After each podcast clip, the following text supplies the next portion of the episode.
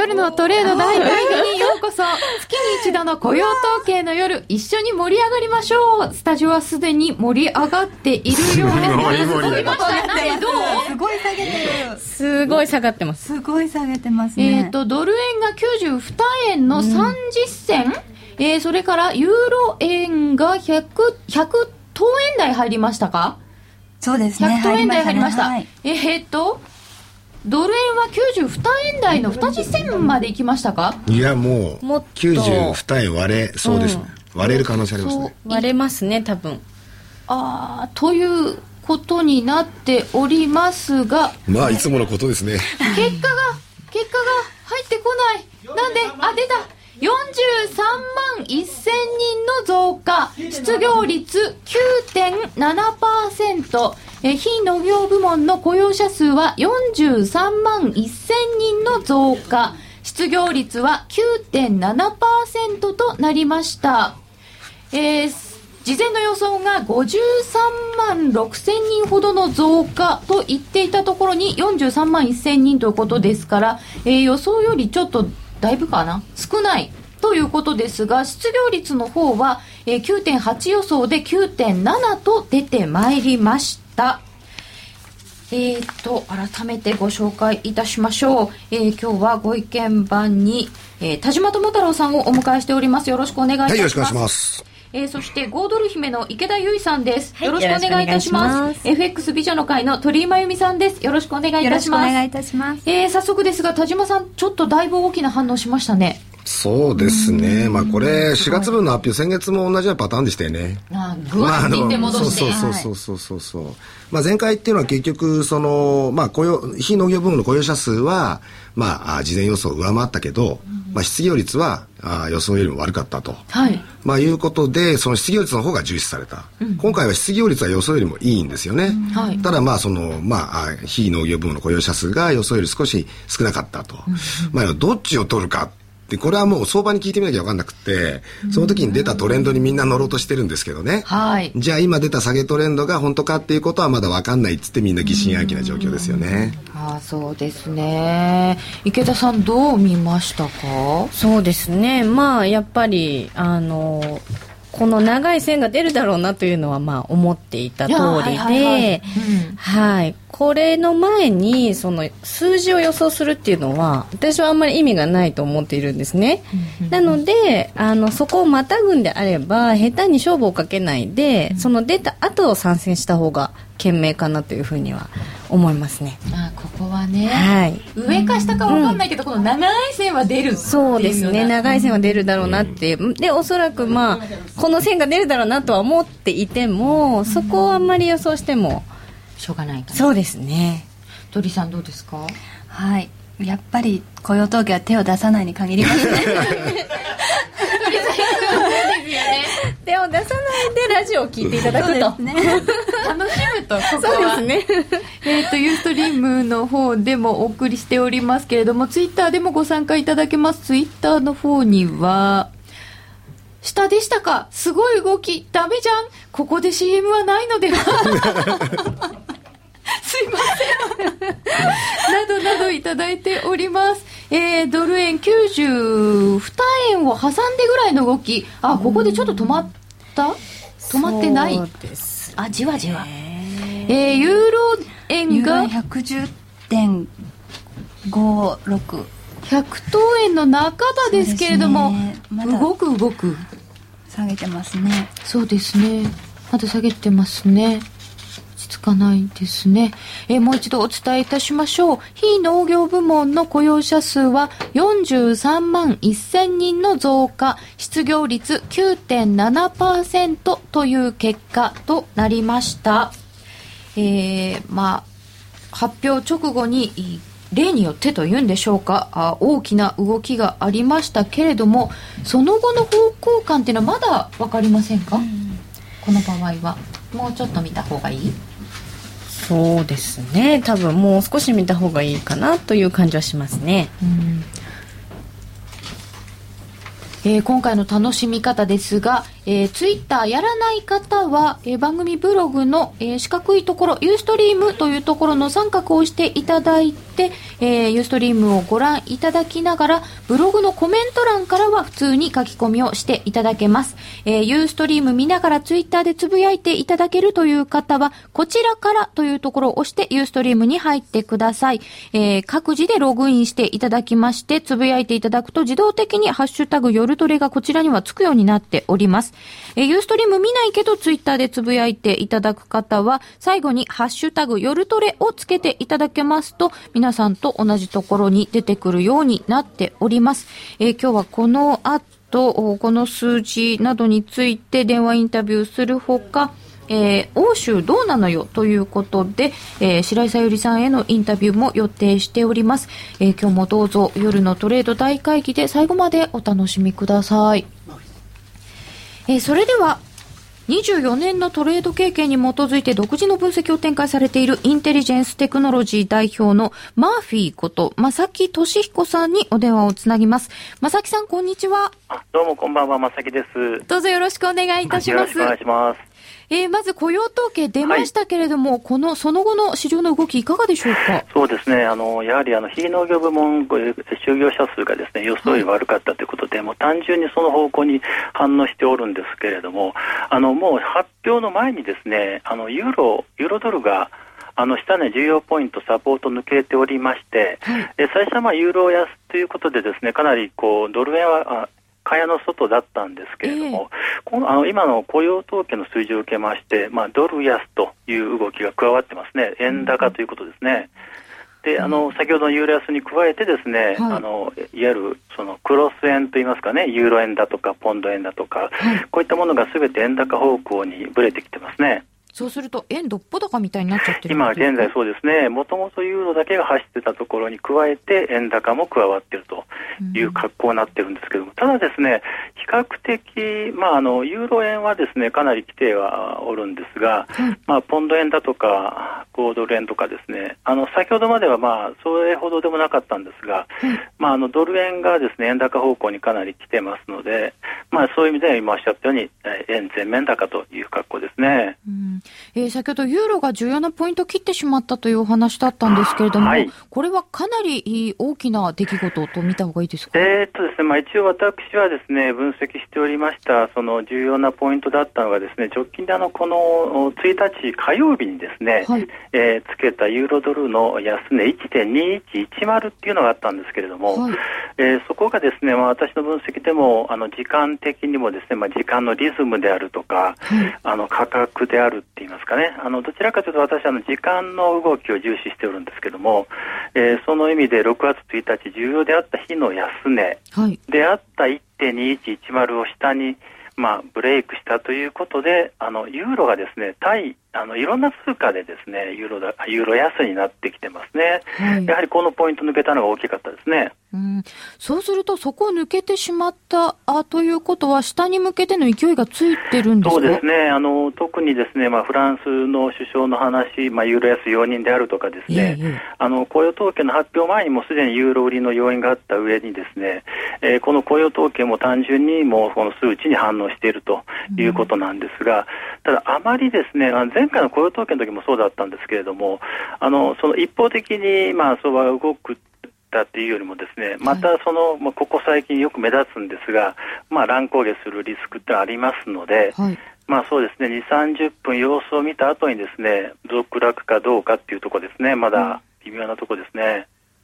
えー、もうちょっと長めで見ますと、どういうふうに考えられますでしょうか？そうですね、あのまずなんといってもあの市場の焦点になってますのは、このユーロの動きですので、うん、特に今日先ほど申し上げましたあの、今週、収書の安値割れたということで、ユーロ安、まあ、ユーロに対するその弱気なセンチメントが強くなると思いますし、今日は特に金曜日ですので、はい、この流れがですね続く可能性がちょっと今のところ高いかなと。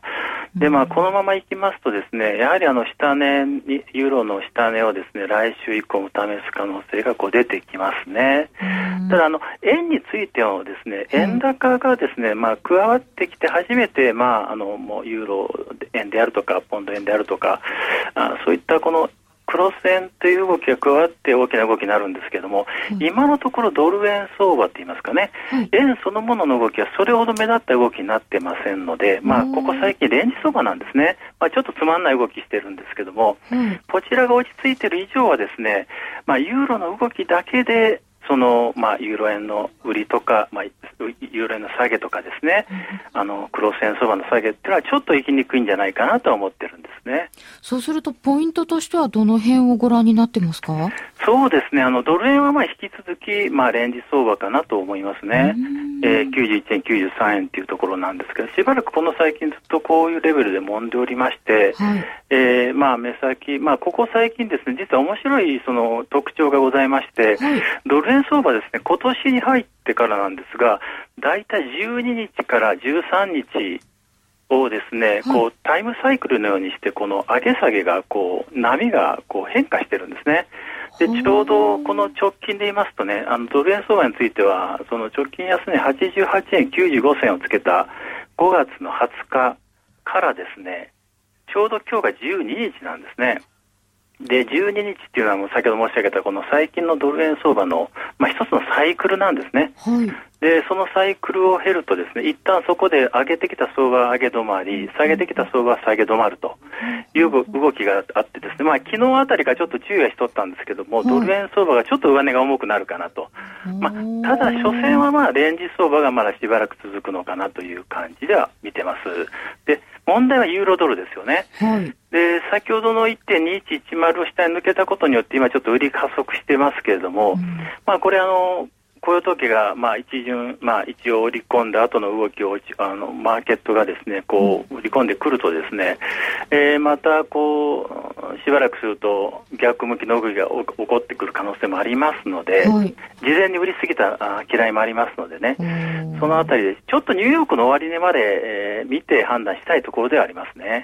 株の方も見てということですね。株も見たいところです。まあ、株は大体あの為替とほぼ連動して動いてますので、あの株をやってるいらっしゃる方は為替見てると、はい、で為替見てる方はですね株を見てるって言いますけども、ね、結局両方とも同じまあリズムで動いてますのでね。はい、今はまあニューヨークダウの結構売られてますけどね先物が、これもまたこの為替動きに応じてですね変化してきますので。はい、その辺もまた見たいと思います。そうですね。はい。12日、13日あたりのサイクルで変化そうですね。ドル円相場この特徴が今年に入ってずっと続いてるんですね。ですからこのあたりはまあそういう意味では今週に入って、はい、週末あたり12日目が今日だねっていうのはもう事前にまああのまあ計算していくと当てはまってきたもんですから。ちょっと警戒をしておったんですけども、あの、すでにユーロの方が先に動いてしまったもんですからね、はい、ちょっとまあ、あの、ドル円、あの、もともと上値そろそろ重いかなっていうところには来ておったんですけどね、ちょっとユーロの売りがユーロ円という格好で入ってしまってますね。はい。わかりました。やはり焦点はユーロということで。はい、ということになりますね。した。えー、まさきさんどうもありがとうございました。はい、ありがとうございます。えー、お話はマーフィーこと正木俊彦さんでした。これ時間のサイクルなんていうのがあるんですね、うん、面白いですね、ね、うん、株だと一目金公表とかでよく言いますけれども、えー、さてさ先ほどミンタメの予想を私どもがしましたが、えー、10分後予想は当たったのでしょうか？当たりましたよ、ね、レディーファースト成功ったよかった。えー、71%の方が残念でした。29%の方が当たりました、うん、でした。いい傾向とおっしゃいましたけど。いいね、はい。そういうものだったようでございます。えー、現在、ドル円が92円台入ってきましたね。92円台乗せたところ、えー、1ユーロ100等円の90銭台111円に近づいたあたりでの推移となっております。えー、ブログの方にいただきましたルチルさんからです。ゆいさん、情熱の赤ですね。はい。為替見てるだけでもドキドキですね。参戦組大丈夫かな？大丈夫です。あの、赤には、こう、勝負ごとに勝つっていう、こう、風水的に言うと。風水なんですか？そうなんですよ。なので、私は、ポジション持ち越す時は必ず赤いパジャマで寝るんですね。パジャマ？なるほど。すごいそこまでこだわる。はい、そうか、買っとかないかんですね。おすすめです。はい。だからダメタイガーウッズ？そう、だからタイガー・ウッズも多分その、いやそうですよねあそうだ石川遼君もそうだ最終日は金沢赤。うん。そういう色なんです。まあ政治家もそういうんですけど多いですよね赤のスーツ着てです限からね。なんかネクタイとかね、そうそうそう。なんですよ。大事なことです、あそれは知らなかっえた鳥さんあれですか？あの原価ついたりしないですか？すすっごいしますよ。本当ですか？あのもういいと言われることはあらゆることをやってるって感じなんですけど、ええ。まず1日と15日は必ず朝氏神様にお参り行ってであの森塩を家家の中に森塩をお塩。そうはい。置いてあってそれを全部取り替えてっていうのがもうなんか習慣になっててやらないと気持ち悪いんですよ。あそうですね。習慣になるとやらないと気持ち悪いですよね、田島さんは？いや全く。はい。いや言わないですよね。赤いパジャマ買います。とりあえず。パワーストーンとかは興味ないですか？ないですないねですか？塩舐めるぐらいですか。もう 私これはあのローズクォーツ恋愛運アップの。恋愛ですはい。ローズコーチね。今日はもう恋愛も買って相場にも買ってっていうもうどんだけ欲があるんだみたいな。勉強になります でツイッターの方には1時間ぐらい経ってみないと何とも言えない、ダウ先の冷やしを見るとレンジ相場上に抜けたところを押し戻されたっぽい。5ドル利確しました。お。おめでとうございます。おめでとうございます。こういう時は楽しいですよねきっとね。ね。もう大きく動くとね第2波来たら逆張りします。ポンド円落ちた後の動きが鈍いですねゴールドマンいつも点々点々以下自粛。まるで大掃除。大掃除。うーん。もう利確でいいや。いいじゃないですか利確だったらすよどうなんでしょうか。いえーさて、えーここで一旦お知らせです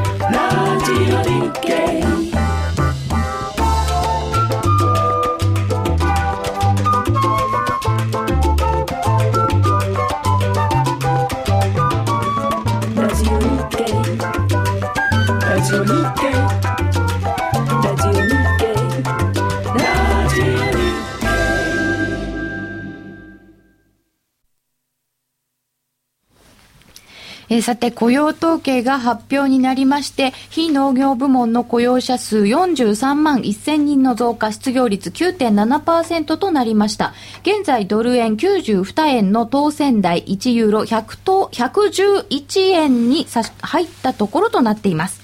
えそれでは、えヨーロッパ経済とユーロについて詳しいお話を伺います。元 IMF エコノミストで慶応大学教授の白井さゆりさんにお電話がつながっております。白井さん、こんばんは。こんばんは。はじめまして、どうぞよろしくお願いいたします。願いします。えーまず、あの、ギリシャ問題を危機にしまし、契機にしまして、スペイン、イタリア、ポルトガルなど、周辺国にも財政危機が拡大していく恐れがあるというふうに市場では見ているようなんですけれども、これをどうご覧になりますか？はい、その可能性はかなり高いと思います。あの順番で言いますと、はいまあ、ポルトガル、スペイン、イタリアっていう感じだと思います。ポルトガル、スペイン、イタリア。はいはい。それはどういう背景なんでしょうか？えあのやはり急激にその財政赤字が大きくなったのが、まあ、ポルトガルとスペインということで、であの5月にあの抜本的な財政再建策を発表したんですけれども、はいまあ、国内が非常に、まあ、景気後退していて失業率が高い中でそれをあのちゃんとやれないんではないかという、あの恐れがあるからです。こう、ギリシャについても、なかなか再建難しいんじゃないかという見方が多いようですね。そうですね。あの5月の初めに、まあ、IMF、EU から救済あの支援を受けることになって、あの厳しい財政再建やってるんですけれども、あまりにもその厳しい内容なもんですから、はいあのそれから労働組合や国民の支持がないもんですから、途中であの挫折する可能性もあるかと思います。政治的にはなかなかやりにくいということでしょうか？そうですね。あの、もうすでに失業率が11%にもいってますし、あの、今年のギリシャの成長率マイナス4%ぐらいなもんですから、はいあの、すでにもう財政再建を今年の初めからやってますので、まあ、あの、他に選択肢がないとはいえ、非常に厳しいもんですから、あの、国民の反発がかなり高いです。そうすると今後はなかなか厳しい道のりですね。そうですね。あの、仮にこの3年間約束した通りに、はいまあ、IMF、EU と約束した通りに財政再建をしたとしても、その後もですね、実はあの借金が膨れ上がっていっちゃうんですね。あ、えっ、と、再建したとしても借金が膨らんでしまう。はい。えというのは、この間、やはり赤字がまだ続きますから、あの新規国債の発行も必要ですし、はいそれからあのマイナスの景気あのあの景気後退ですから、はいあの税収が減ってますんでね、あの借金が減らないんですよ。でですのであの、3年後になっても借金が増え続けているので、まあ、民間の投資家がなかなか国債買ってあのくれない状況が来ると思いますので、まあ、デフォルトの可能性が結構高いんですね。こう、財政を緊縮すると、景気は拡大しないということで、こう、なんて言うんでしょう、悪い循環になりませんか？そうですね。あの、中長期的に考えれば財政再建は絶対必要なんですけれども、もうこのギリシャやスペイン、ポルトガル、すべてがあの、今、景気が悪いですね。はい。失業率がもうすでに高い状態で、あの、市場の圧力があって財政再建をやらざるを得ない。えですから、あの、やはり短期的には、あの、内需が引き締められてしまいますので、ちょっと厳しい状況ですね。えーさて、こういう状態になってきまして、はいえーユーロの根本的な問題だというような方々もいらっしゃるんですけれども、通貨統合の道、こう、成功への道を歩んでいるとご覧になりますでしょうか？2008年まではそう信じられてきました。で確かにあのドルにあの準ずるあのユーロは国際通貨になりましたし、はいあのあの金利もですね非常に低かったですから、あの問題が見えてなかったんですね。でもあの隠されていたその財政をきちっと財政規律をきちっとやらないといういろんな問題があの露呈してしまったということです。うんそうすると、えーここに来て問題が露呈してきて、ちょっとユーロという通貨についての信任はなかなかあー高まらないということになるんでしょうか？うん、当面はですね短期、中期的にはユーロの信任はもうすでに失墜していますけれども、回復の道のりは非常に厳しいです。うん。と言いますのは、その財政再建っていうのは、はい。あの短期的に解決できる問題ではないんですね。えーですから、それがまあ構造的なもので、しかも成長の見通しがあんまりないもんですから、こうな長引く可能性がありますんで、あのちょっと時間かかりますね、回復には。で、そのユーロについては、ドイツの脱退説なんかまでばマーケットで浮上したんですけど、ねちょっととんでもない話が出てきてますけど、こういう可能性はありますか？えっと、まずそもそも EU の条約で、脱退という文言が入ってませんから、あのまずドイツが勝手に脱退することはできないですね。あ、はい。はい、で仮にそれができるとしてもですね私はあまりその可能性は大きくないと見てますはい。で一つはですねあのもしドイツが脱退するともう確実にドイツマルクの通貨が価値が上がりますでそうしますと相当ドイツのマルクの価値が上がってしまうと、はいドイツの製造業が打撃を受けますんでねはい。それが目に見えていてドイツがやるとはちょっと考えにくいうんからもう一点ですけれども、このユーロっていうのはずっと歴史的にドイツマルクの信任で支えられてきたところですから、はい。ドイツが脱退した瞬間にユーロは崩壊しますね。ですからそれが分かっていて、ドイツがですね、これまで長い歴史の中で連帯感を持ってやってきたのに、その自ら脱退してそういうふうになるということを、そういう道を選ぶとはちょっと考えにくいと思います。うん。えーさて、先ほどのお話にもかぶりますけれども、ユーロは、あの、はい。アメリカドルに次ぐ第二の基軸通貨としての役割を今後持っていけるのでしょうか？あの今の財政再建、大変厳しいですけれども、これをずっと続けていくことによって、まあ、市場に安心感を与える、でそれからまあそれぞれ他の構造改革の問題もありますので、そういうものをきちんとやっていけば、ですね中長期的には回復は可能だと思います。中長期的に長い目で見ればですね。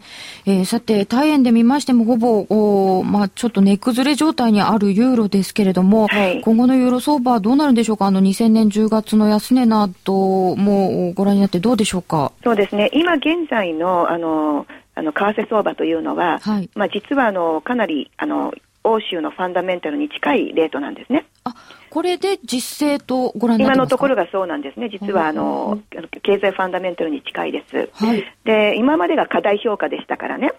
であのですからあのこれ以上下がるかどうかっていうことはあのむしろその市場がどうそうあの捉えるかっていうことなんでで残念ながら今あのヨーロッパには悪い材料が多いんですね、はい。あの銀行の懸念問題もありますから、ですからあのもちろんそのもっとですねオーバーシュートしてあの実はそのかつてのようにですねあの1ユーロあの80セントぐらいになるということはあの可能性は否定できないと思いますね。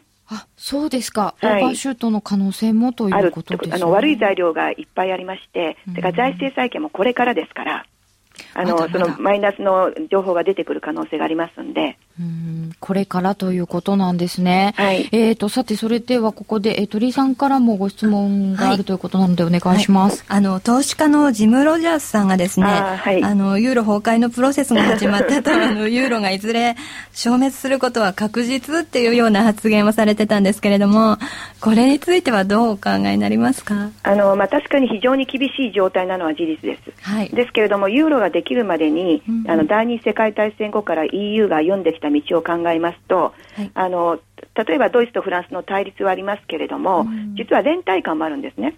それはもうヨーロッパに住んでみると分かりますけれども、私たち日本とかアジアの国がちょっとあの理解あのするのが難しいほどのですね、やはり長い歴史を経た連帯感があるんですね。ですからそれを考えますと私はなんとか崩壊の道を避けて、やはりあの妥協を重ねながらも制度を一つ一つ改善していく道に行くというふうに思っていますし、はいあのそうなることを期待しています。はいわかりました安心しました、ありがとうございますありがとうございますあ。りがとうございました。はい、どうも。今日のお話は、えー元 IMF エコノミストで慶応大学教授の白井さゆりさんでした。えー今お話伺いましたけれども、ユーロ結構おヨーロッパの連帯感もあるということで、そうですね。なんか意外でしたね。あのご著書を読ん読ませていただいても思ったんですけれども、やっぱり日本ってヨーロッパの情報って少ないです少よね。ないですね、株でも割とあの米株ばっかり見ていて、あそうですよね、うん。がそういう話も入りにくかったりするので、こういうお話を伺うと意外だったりもします。そうですねヨーロッパはね旅行も高いですからね そういう意味では円高が良かったりする。そうですね。そういうところはあるかもしれません。鳥さんあのユーロ円は結構よくトレードなさる？あ最近はもうメインですねユーロ円が、メインですか？はいあのどの辺がユーロ円トレードの肝ですか？やっぱりもうちょっと前からあの本当にユーロいろいろ問題が出てきて、えどんどん弱くなってるので、まあ、売りから入るっていうのがすごくやりやすくて、トレンドに乗る形そうですですか。ね、えっ、とはい、でも結構あの下げたので、はい。やっぱり買いから入ってしまう方もいて、ええ。あの美女の会の方の中にはやっぱりユーロをロングしててあの強制ロスカットになってしまったっていう方もいらっしゃるんですね。寝頃感でこう買いたいっていう感じもあるんですかね。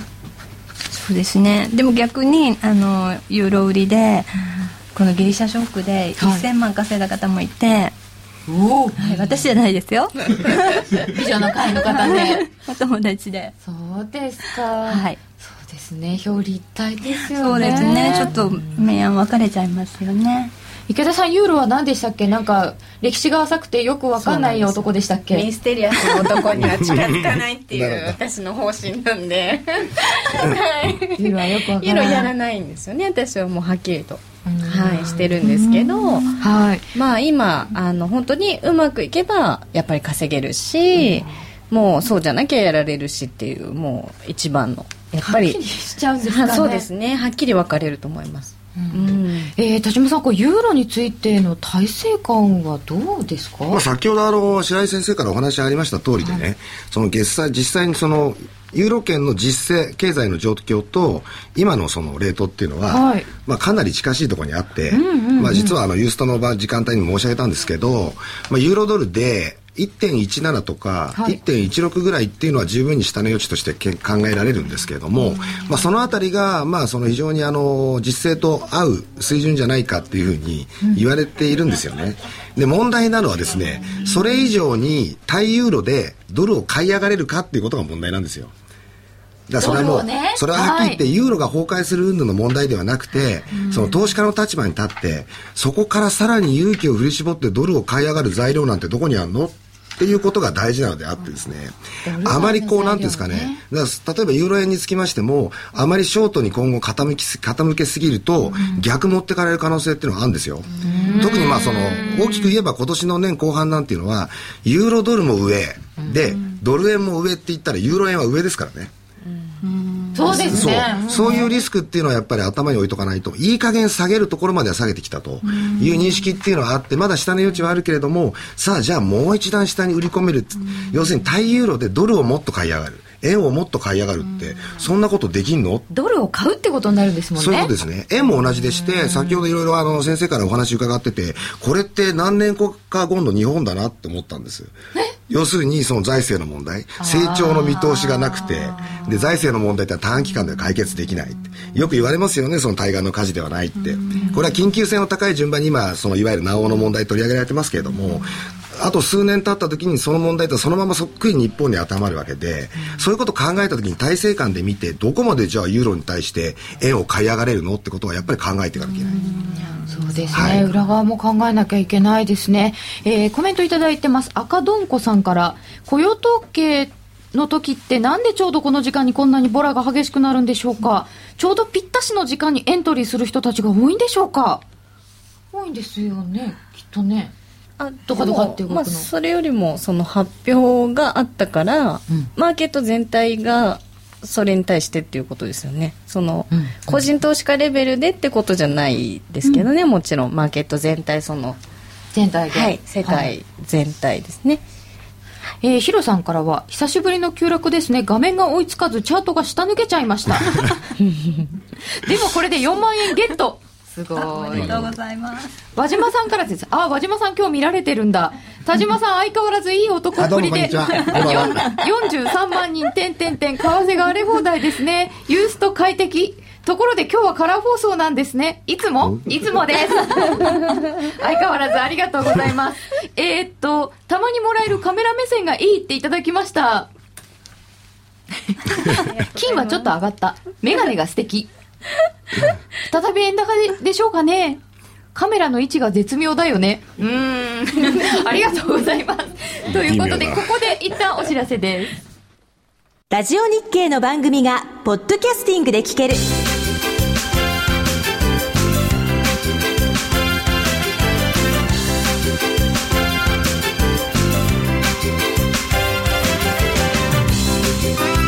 などの MP3 プレイヤーでお聞きいただけるポッドキャスティングではラジオ日経のマーケット情報を中心にいくつかのオンデマンド番組を配信しています。いつでもどこでも聞けるラジオ日経。詳しくはラジオ日経のホームページをご覧ください。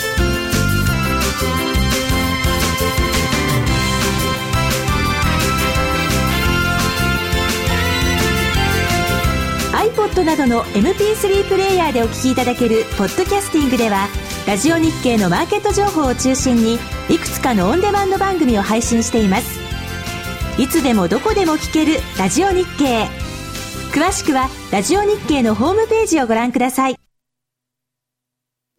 株の下げとかも織り込みます。CM 終わったので入ります。円高、円安、あなたならどっち？ここからの時間は FX プライムの提供でお送りいたします。この時間はゲストの皆さんに円高、円安、どちらかを選んで、選べるハイローに参加していただきます。選べるハイローは毎週月曜日に発表される基準レートから、金曜日の為替レートが円高、円安、どちらかになっているかというのを予想するだけのシンプルな金融商品です。選べる通貨はドル円、ユーロ円、ポンド円、一口1000円からお楽しみいただけます。なお、相場状況によっては払い戻しなしという場合もあります。えその前に今週実施した分はどうだったかと言いますと、今週は円安の週でしたよね。ドル円は円安方向に50銭、円安方向に1円と選んだ方が的中。1円円安を選んだ方は2.65倍の払い戻しでした。ユーロ円は円安方向へ50銭の方が的中。ポンド円は円安を選んだ方すべて的中でした。一番遠い3円円安を選んでいた方は2.73倍の払い戻しでした。え超速報というところを見ていただけますと、先週の出演者の的中、的中しなかったの振り返りができるようになっております。残念ながら先週の夜トレ出演者は3人とも外れちゃいました。えー、内田アナウンサーが円安を選んでたんですけれども、2円の円安にしたので、えー、ちょっと円安方向行き過ぎだったというところですが、全体を見ますと、申し込み率の65%が的中されていました。夜トレ出演者3人はちょっと成績悪かったようです。全体では65%が正解ということでした。では、スタジオの皆さんにも来週分に挑戦していただこうと思います。えー、1人1000円です。えー来週分に挑戦していただきましょう。えー今回イメージしやすいドル円でお願いいたします。えー月曜日の基準価格から金曜日の、え3時ぐらいまでの間のドル円の動きを予想してください。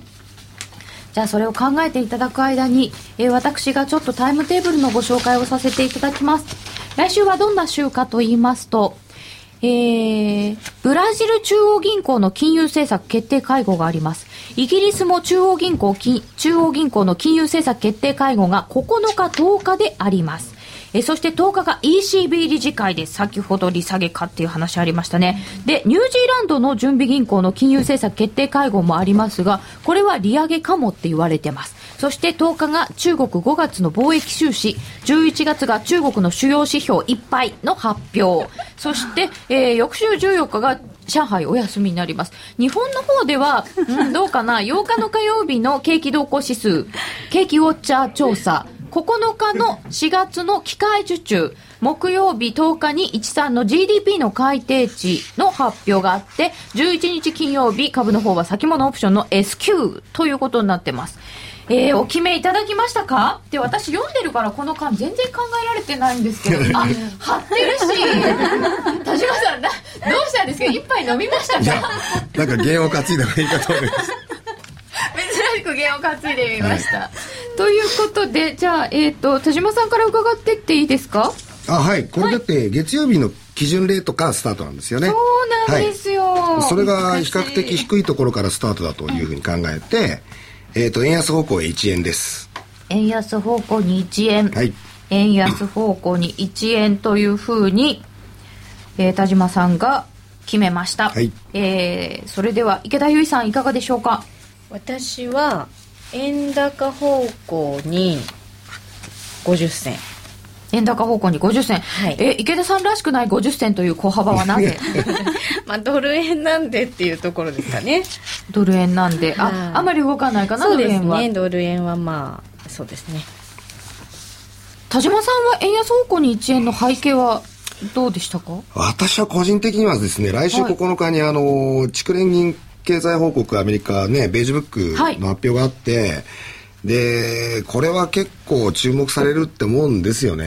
そうなんですご案内の通りその昨日とか一昨日のニューヨークでもそのやたらあちこちの連銀総裁がですね高派発言を繰り返してるんですよねね何をもってか知らないですけど利上げしちゃうぞみたいな発言、まあね、夏の終わり頃までには1%まで引き上げる準備が、まあ政策金利の話ですけど、はい整っているだろうとかですね。まああの、ちょっと考えにくいようなことまで、まだ引き締めの時期ではないものの、その時期は近づいているとかですね。はいはい何を意図してかわかんないですけども、そういう連銀総裁のコメントがあって、迎えるベージュブックでありますから、それはやっぱりそれなりに高派的な発言っていうのがこう注目されるのかなというふうに考えると、まあその先ほどの ECB の理事会もありますけど、週末に向けて少しこうやっぱり強気の動きがドルに見られるのかなと思います。なるほど。それを聞いちゃうとなんかそんな気がして説得されてしまうような気がいたしますが、えー鳥居さんはいかがでしょうか？私も円安かなって思うんですけど。はい。どのぐらいかな。どのぐらいでいきましょうか？ん。えーとじゃあね2円2円。おいきます。ねさすがマリさん。結構動きそうですか？いやわかんないです。全然わかんないですけどあの今冷やし用のチャートを見てるんですけど冷やしはい。はい。あの一応安値は切り上がってきているのでなんか、はい。まあ、このままサポートライン割れなければ、はい。ちょっと上かなって思ってます。あそうなんですはい。どのぐらいっていうのは難しいですよね、難しいですよね。えーと、それでは私はひよって円安に50銭とちっちゃめに行きたいと思います。えー以上でみんな1000円ずつかこう、はい決めました。はい。はいこれ、貼った方がいいですか？大丈夫ですか？いやいやいやいや。そんな。先週外れてすみませんって FX 大 FX の方からいただきました。井口さんからです。あ井口さんどうもありがとうございます。先日はどうも。えー、皆さんがツイッター、あ、違った、菅さんがツイッター始めたようです。あ、関係ないけど、そういう話も入ってきました。面白い。ユースト安定してます。でも右端が少し切れてる。あ、そうですか。右端右端。右端どっち？池田さんの方？池田さんの方ですか？私の方えですか？池田さんちょっとこっち？はいはい。みんなずれましょうずれましょう。ありがとうございます。えー、さてすえー簡単シンプルで、えー1000円でも結構盛り上げるというようなあー面白さがありますけれどもやっぱり難しいっていう感想が多かったです。これ月曜日の基準値から予想しなきゃいけないので 月曜日の朝にやるのがいいですよね。そうです。ね。本当はそうですよね。ね。私たちこの時間にやってますけど、だから先ほどもありましたけど、これからね、ニューヨークで株式相場始まるわけで、まあ、どう動くかですよね。それによってはかなりその基準のラインレベルっていうのがね、大きく変わってくる。場合によっては切り下がってきますよね、これね。株も見たいというところです、えーこの時間はゲストの皆さんに円高円安どちらかを選んで選べる廃炉に参加していただきました。円高円安あなたならどっち？この時間は FX プライムの提供でお送りいたしました。ここでお知らせです。え、今日発表される経済指標、みんなはどう考えているんだろう？指標発表後の為替変動の予測が見たい。自分の FX トレードスタイルが知りたい。FX トレーダーの強い味方。経済指標に特化したコミュニティサイト、みんなの外為、愛称ミンタメは、参加者の経済指標予測や取引分析機能、リアルタイムの為替情報やレート配信など、FX トレードの参考になる情報、機能がぎっしり。ミンタメでトレードをもっと楽しく快適に。詳しくはみんなの外為で検索してください。FX プライム株式会社は関東財務局長金賞第259号の金融商品取引業者です。外国為替保証金取引は元本あるいは利益を保証した金融商品ではありません。為替変動、金利変動等のリスクにより投資金額以上の損失が生じる恐れがあります。投資及び売買に関するすべての決定は契約締結前交付書面に交付書面をよくご理解いただいた上で、利用者ご自身の判断でなさいますようお願いいたします。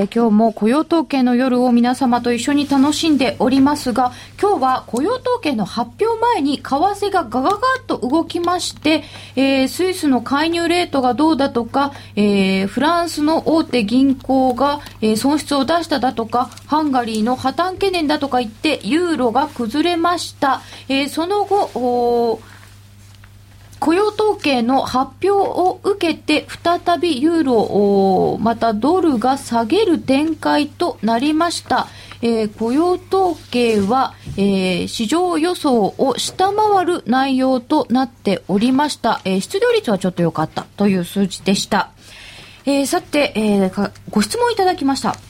こんばんは。毎度毎度のこととはいえ、今日も朝から政治省に釘付けでした。菅さんの記者会見、皆さんはご覧になりましたか？為替に関する発言は特になかったみたいですね。かっこさすがに総理ともなると慎重になるのかな？菅さんは円安論者って言われてますけど、皆さんの印象はどうですか ?iPad 欲しいさんからいただいております。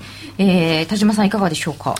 まあもちろん総理大臣にもなってというよりもそれ以前からその為替のことについて、まあ、その現職閣僚がコメントするなんてことは90年半ばなんてね。あってはならないことでありまして、まあ、彼は確信犯ですからね、まあ、場合によってはもちろん確信犯だと思うんですけれども場合によっては総理になってもそういう発言あるかどうか分かりませんが少なくとも間違いないのはですね、まあ、結局財政再建派ということを旗印にですね、まあ、今後強力に進めていくっていう段階でどうしても必要なことはですね強く強く日銀に緩和圧力をこうかけていくと、はいいうことはもうこれ換算になると間違いないと思うんですね。その日銀に対して緩和圧力をかけた時に、その日銀がその圧力に屈しるかどうかは別ですけれども、その方向性っていうのが、まあ海外勢など市場においては、まあその円安要因っていうふうに考えられるっていうことは僕はあると思います。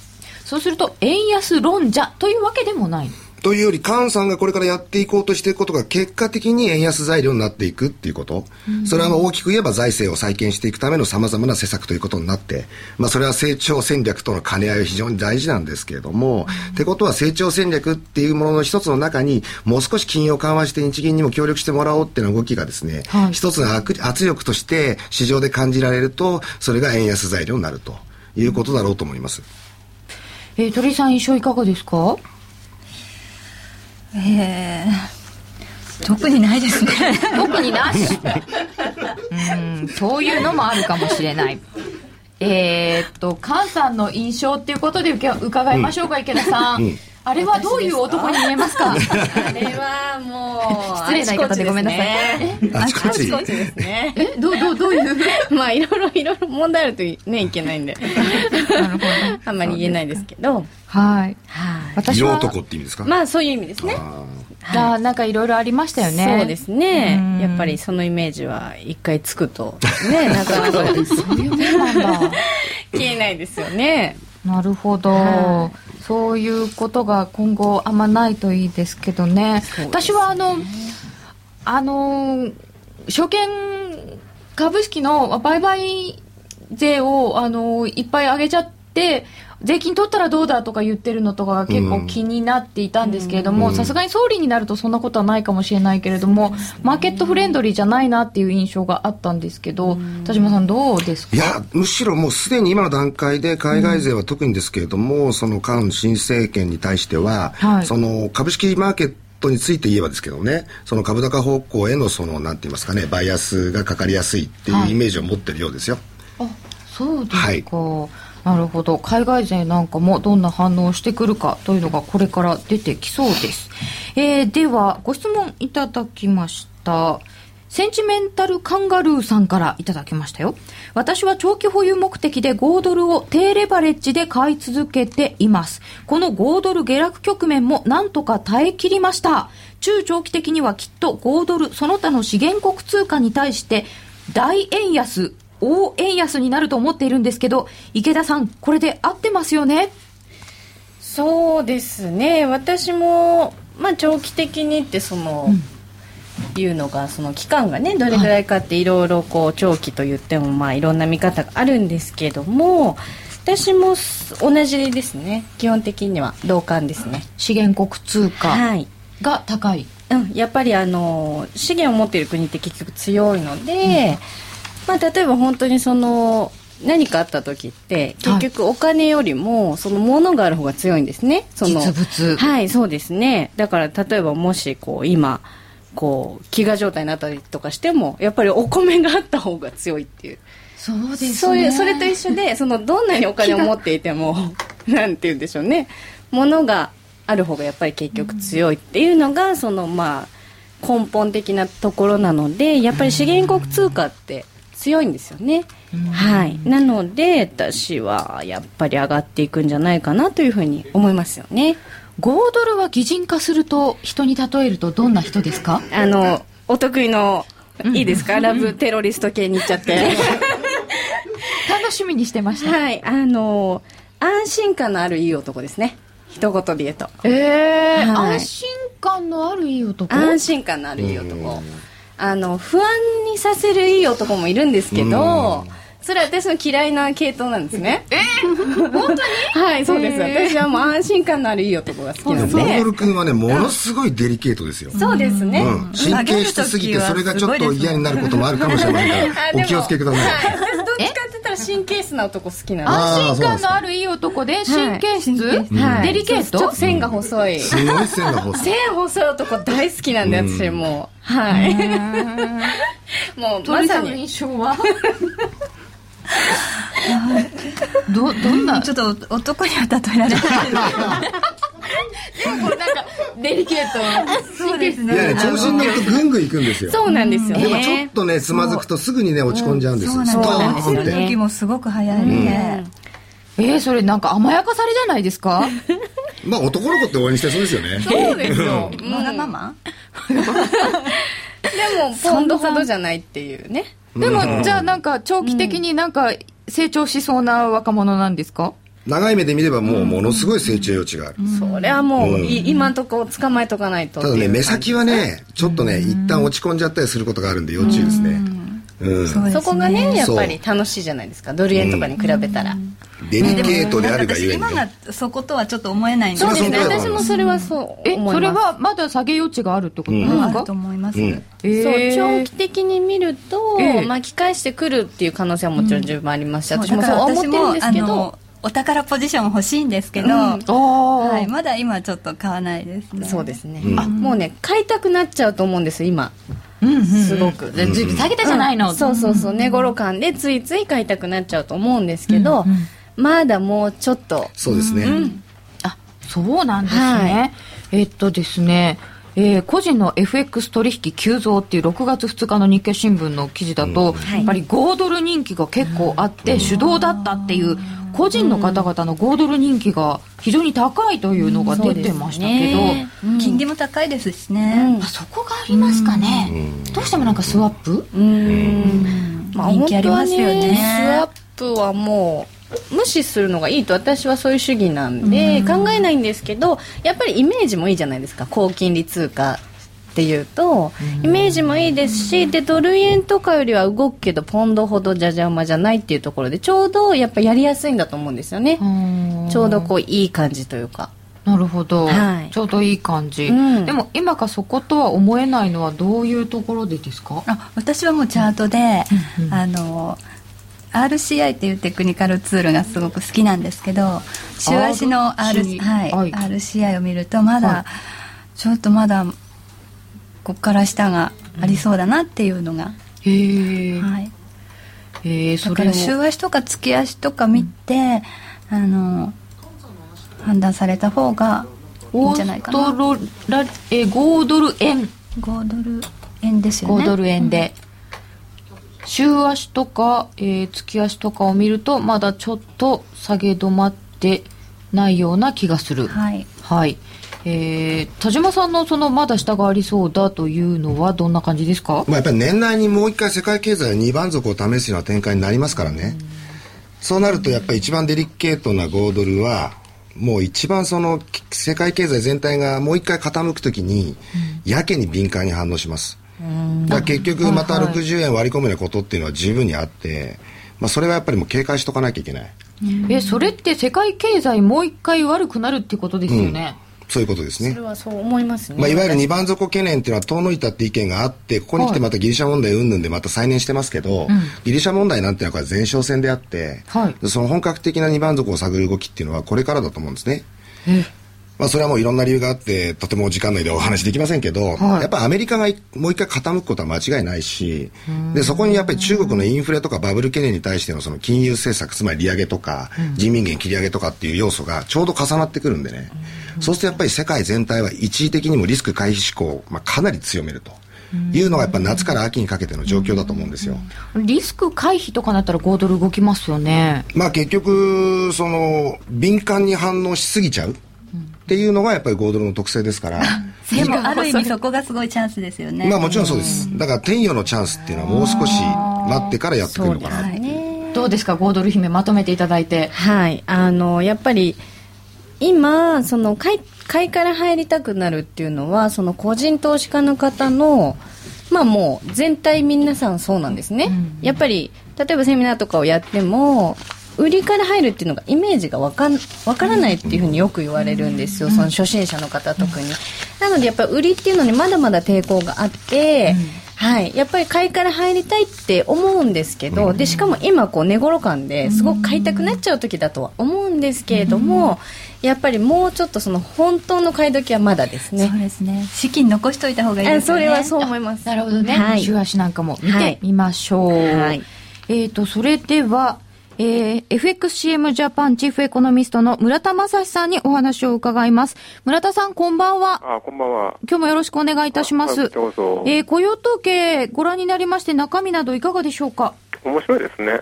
何が面白いですか？あのーまあ、市場がいかにそのアメリカ経済の回復っていうのを過度に織り込んでたんだなっていう、いや、何言いたいかっていうと、今日のまあノンファンペイロールがまあ43万1000人プラスで、そのうちのガバメント政府の部分が39万人でした。だからまあ言い換えると、えー民間部門っていうのは4万人ぐらいしか増えてないよね。これって別に全然不思議なことではないんですよ。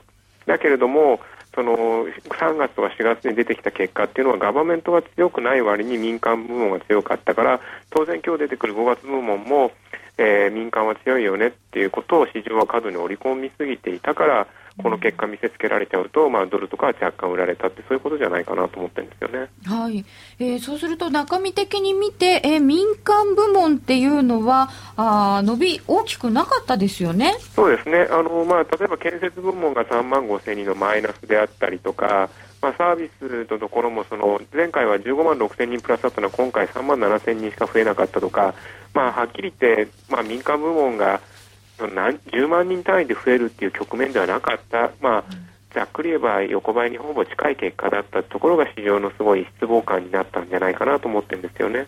でこの失望した後のマーケットの反応ですけれども、はい。これどうですか？あのーその割にはそのやっぱり、まあ、民間はなマイナスではなくてプラスだったということ、はい。でガバメントのところも39万人増ですのでまだこれから出てくるであろうっていうところがあってあと、まあ、あのシンボリックなところとして失業率が下がったってこともあるので、はいまあ、今日の市場の反応っていうのはあのーまあ、がっかりだったけどまだ次があるよねっていうような印象を示したんじゃないかなと思いますけどね。そうするとまあ下げ渋った感じですか、うん、イメージとしてはそうですね、あのもう少しその失望りが出てもいいのかなと思ったんですが、まあ、ただ、あのユーロのところがまだ全然解決、まあ、根本的にはできてないので、ドルを売り進めるっていうほどのインパクトは今回の雇用統計はなかったと、そういうことだと思いますけどね。はいわかりました。村田さん今日もどうもありがとうございました、はい売り進める売り続けるっていうとまたちょっと話が違ってくるのかもしれませんね、あやっと村田さんですねといただきました。えヨーロッパよりも中国が怖いです。えー、5ドル円についてもいただいております、えーそして来週はですね、えー夜のトレード酒場集まれ5ドル好き。夜トレ5ドル祭りだそうです、えーもちろん5ドル姫池田由衣さん他 OG 大好き美女が多数参戦予定。別名女だらけの5ドル大会。楽しそうですね。楽しそうですね。なんかディレクターのなんかやりたいことが分かる気が。するのは私だけでしょうか。さて今週はなんだかよく分かんない雇用統計だったような気もしますけれども鳥居さんどうでしたか？まあ私たちは楽しかったんですけどえーこの内容を見ての反応まあちょっとこの後もう少し見ないと分かんないんでしょうけど、来週どうなるかちょっと気になりますね。来週ん週明けはい。ですね、慎重ですか？今んとこまだ。売り買いには。そうですね。あのうん。でも上がったら売りたいかなっていう感じですねユーロああやっぱりそうなんだ、うんついつい。はい。池田さんどうですか？そうですね。やっぱり雇用統計は参戦しないでラジオを聞いていただくっていうのが一番いいっていうことですね。田島さんどうでしょうか、そうですね。結局91円の4060ってところにねものすごい強いサポートがあってそこまで今日も下げてないんですよ、まあ、下げた下げたって言ったって大したことないですね、それ考えるとやっぱりそのサポートってちゃんと意識してやっぱりそのトレードと、まあ、向き合わなきゃいけないと思いますね、その辺も見たいと思いますがなかなか難しいですね。でも今日も楽しみました。皆さんどうもありがとうございました。ありがとうございました